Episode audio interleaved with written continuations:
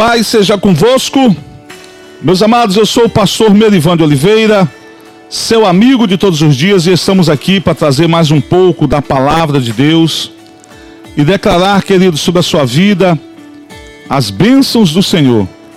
Que o Senhor se manifeste de uma forma poderosa e gloriosa sobre você e que no dia de hoje você possa entender e aprender um pouco mais daquilo que Deus tem para cada um de nós.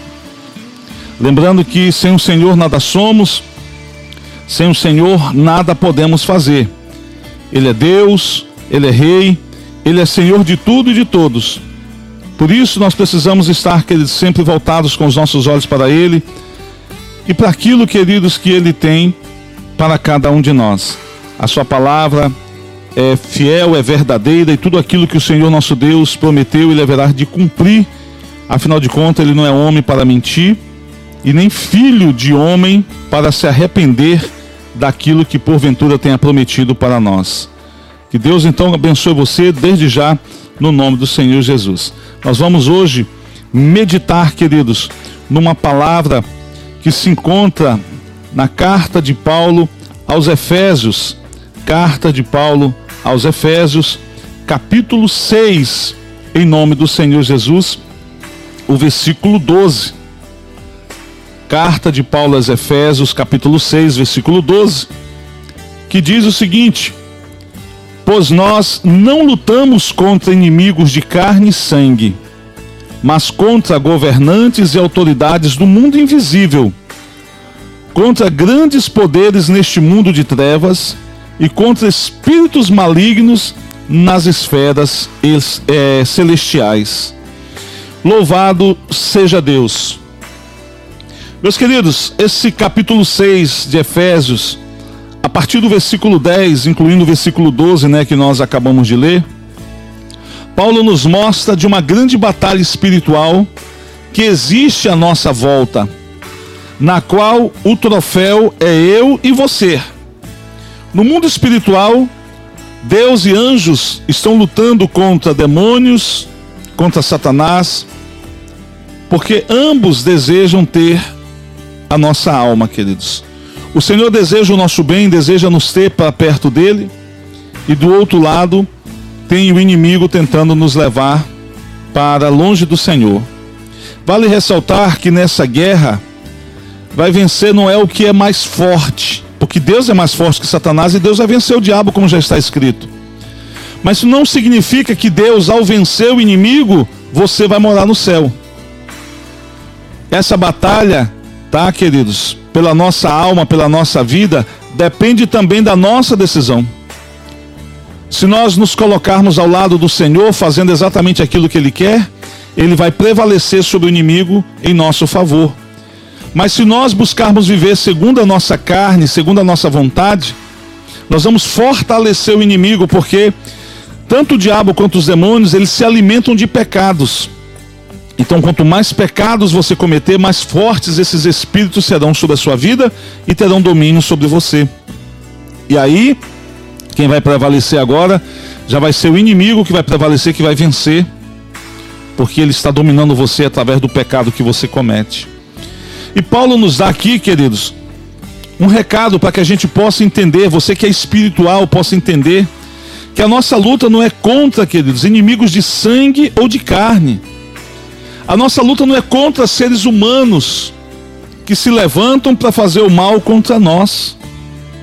Eu já sofri de muitos malefícios da parte de pessoas, pessoas que se levantaram contra nós, que caluniaram, inventaram mentiras, pessoas que tentaram até mesmo nos agredir fisicamente, porque a luz e a verdade incomoda para quem vive em trevas.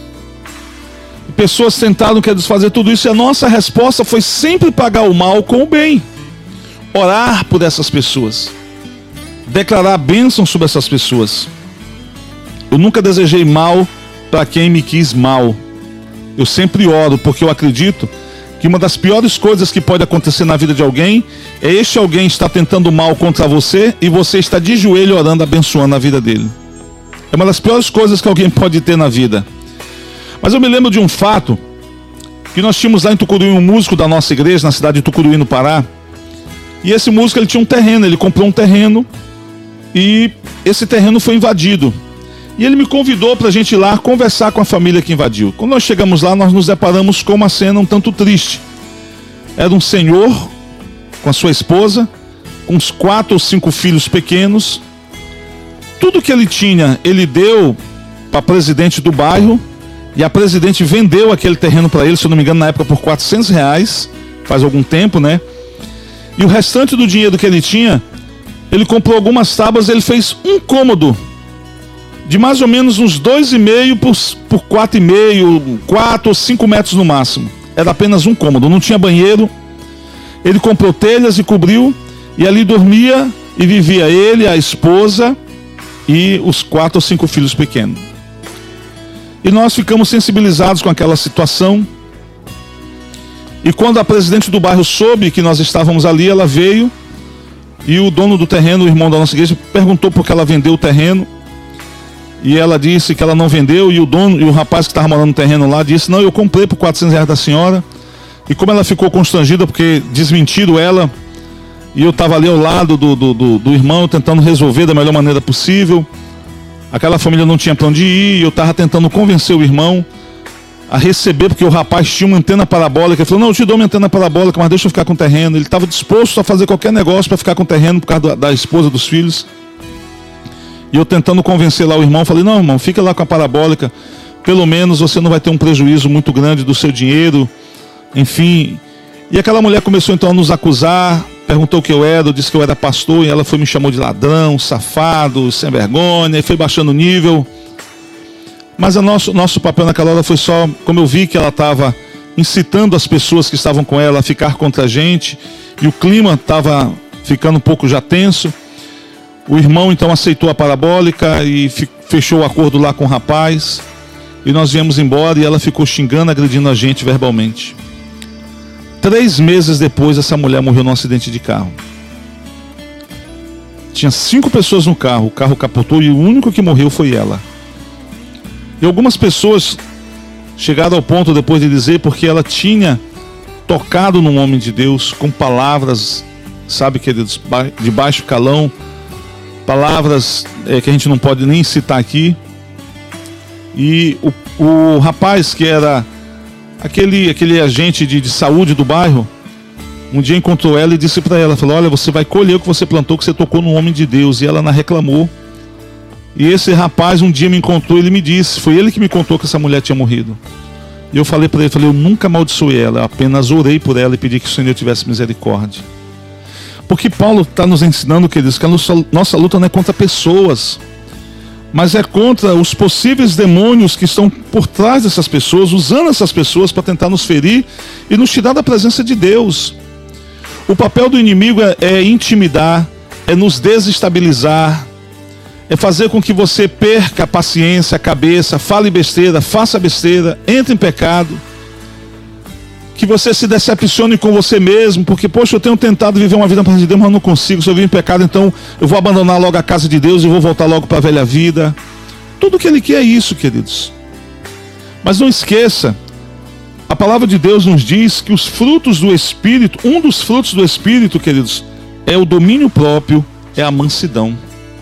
Se você se permitir ser dominado pelo Espírito, o Espírito Santo vai fazer de tudo para impedir você de explodir no momento de raiva. No momento em que você for agredido, para que você não agrida pessoas. Porque quando você é agredido e você agride também, você se tornou igual àquela pessoa que te agrediu. Você se rebaixou ao nível dela, você ficou no mesmo patamar que ela. Paulo está dizendo que a nossa luta não é contra pessoas. Se alguém te agrediu verbalmente, se alguém te feriu até mesmo fisicamente, ore e abençoe essa pessoa, porque o Senhor fará justiça por você na vida dela. Porque o Senhor é a nossa justiça. Nós temos que orar para repreender, queridos, os governantes e autoridades do mundo invisível, do mundo espiritual, os principados e potestades. O reino de Satanás ele é muito organizado. Existe um demônio-chefe para cada continente. Existe um demônio-chefe para cada país daquele continente. Existe um demônio-chefe para cada estado daquele país, daquele continente. Existe um demônio-chefe para cada cidade daquele estado, daquele país, daquele continente. Existe um demônio-chefe que eles para cada bairro, para cada rua. A Bíblia diz que o número de anjos que se transformaram em demônios e que caíram do céu é o equivalente a um terço das estrelas do céu. A gente não consegue contar as estrelas, então a gente não vai conseguir contar nem anjos e nem demônios. Um terço para cada três anjos que tinha no céu, um transformou-se em demônio e caiu junto com Satanás. Glória a Deus, porque o nosso exército continua maior ainda em número. Para cada três, se caiu um, ainda existem dois anjos do Senhor a nosso, para lutar a nosso favor. E os demônios estão aí, queridos, enganando pessoas, escondido atrás de imagens de esculturas para receber devoção, adoração. Os demônios estão aí, queridos, nos lugares onde as pessoas estão praticando feitiçaria, bruxaria, onde as pessoas estão invocando caboclos, orixás e guias. Muitas das vezes estão enganadas, queridos, por esses espíritos, porque as pessoas pensam que eles vêm para fazer o bem, na verdade eles vêm apenas para fazer o mal.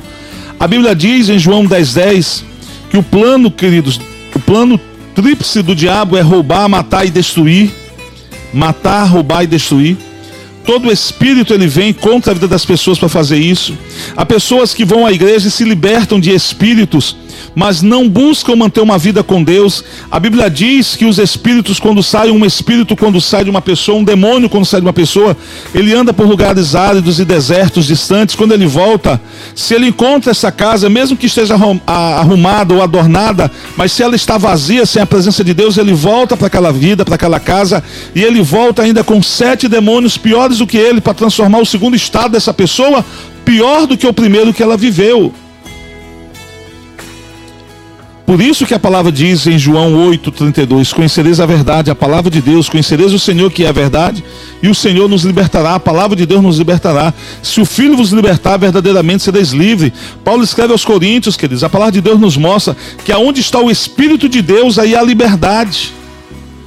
O Senhor Jesus, ele veio para nos dar salvação e para nos dar liberdade desses espíritos, uma libertação desses espíritos, para que eles não tenham mais poder de agir sobre nós para que ele não mais nos engane. É interessante que quando o Senhor Jesus estabeleceu o seu reino após o arrebatamento e a sua volta, ele vai prender Satanás por mil anos.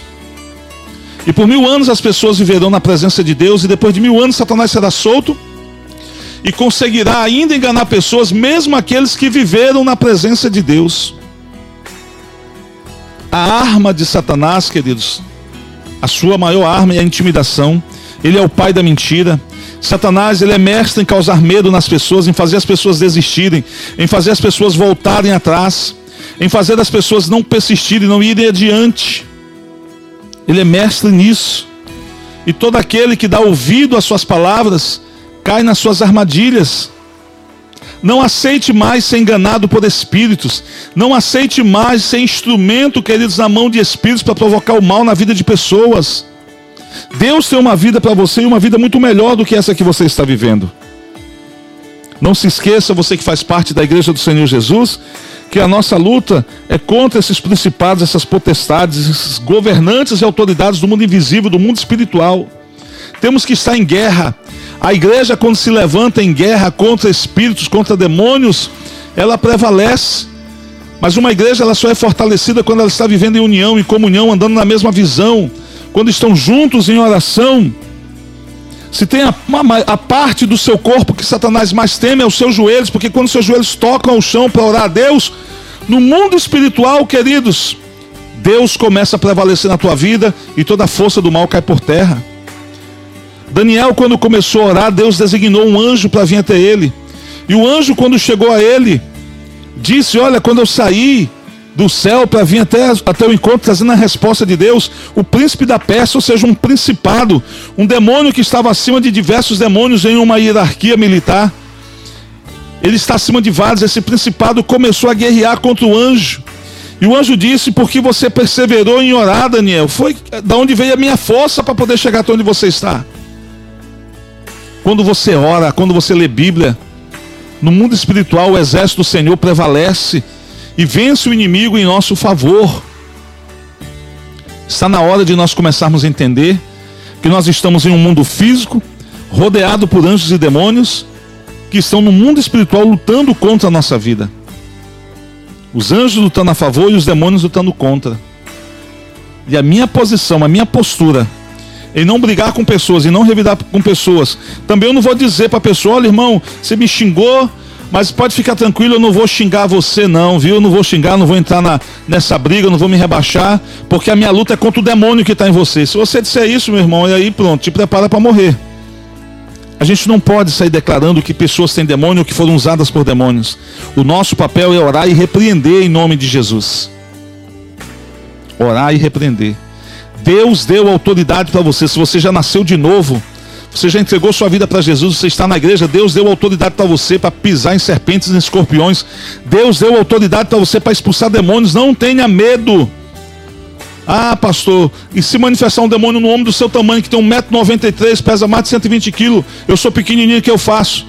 No mundo espiritual, queridos, por mais que um demônio possa usar a força física de alguém, mas o que prevalece é a força espiritual. O que vai prevalecer é a unção que está sobre a sua vida e a autoridade que Deus lhe conferiu. Use essa autoridade e esta unção e os demônios podem estar em corpos de pessoas maiores do que você, eles ainda assim se submeterão à sua autoridade e à unção que está sobre você. Queridos, força respeita a força. Se você não for forte, os demônios não vão respeitar você, eles vão prevalecer contra você. Não lute contra pessoas, não ande em briga, não ande em rixas. Vive em paz. Seja uma pessoa do bem. Ajude as pessoas a viverem dias melhores. Nosso papel como cristão é propagar dias melhores. Não é viver em confusão, não é viver em contenda, não é viver em briga, não é viver em fofoca, fazendo em maledicência, fazendo mal contra as pessoas. Deus nos chamou para viver uma vida ordeira. A Bíblia diz que o Senhor nos deu espírito, sabe, queridos, de amor, de moderação e de intrepidez. Está lá em Tiago, desculpa, em Timóteo, capítulo 1, versículo 7. Então Paulo deixa bem claro que a nossa luta não é contra esses principados. Logo depois ele fala que nós devemos vestir, queridos, a armadura de Deus para que possamos resistir ao inimigo no tempo do mal. Então depois da batalha vocês continuarão de pé e firmes. O Senhor coloca sobre todos aqueles que o creem, que o amam, o Senhor coloca sobre você uma armadura. E de posse dessa armadura você pode vencer o inimigo. Nós temos que colocar o cinto da verdade, a couraça da justiça, como calçados, usem a paz das boas novas para que estejam inteiramente preparados.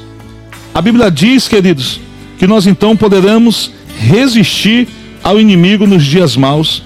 Devemos usar, queridos, como salvação, o capacete, queridos, da salvação. Devemos empunhar a espada do Espírito, que é a palavra de Deus, e orar no Espírito em todos os momentos e ocasiões. Nós devemos, queridos, estar dessa forma. Usar o escudo da fé, a espada do Espírito, faz parte da armadura que Deus tem nos dado. Assim, nós vamos vencer o inimigo que se levanta contra nós, que pode até estar usando pessoas contra nós. Guarde, queridos, esse conselho. Entenda que a sua luta não é contra pessoas, é contra os espíritos que podem estar usando pessoas para atingir você. O que fazer? Se vestir, estar vestido, ajustar a armadura de Deus e para a guerra. A guerra espiritual, em oração, em jejum. Senhor, fulano me magoou, me feriu, me agrediu. Senhor, eu peço a tua misericórdia sobre ele. Eu repreendo os espíritos que estão por trás dele, tentando me desestabilizar, tentando me fazer sair da tua presença. É dessa forma, queridos, que nós vamos viver bem com pessoas e vamos prevalecer no nome de Jesus. Amém? Guarde essa palavra no seu coração. Que o Senhor te abençoe e te guarde. Que o Senhor abençoe sua casa, sua família e te dê sabedoria em tudo quanto você fizer, no nome santo de Jesus. E não esqueça que eu sou o pastor Merivan de Oliveira, o seu amigo de todos os dias, e essa foi a nossa porção bíblica de hoje, em nome do Senhor Jesus. Até a próxima mensagem, se assim o Senhor nos permitir. Paz seja convosco.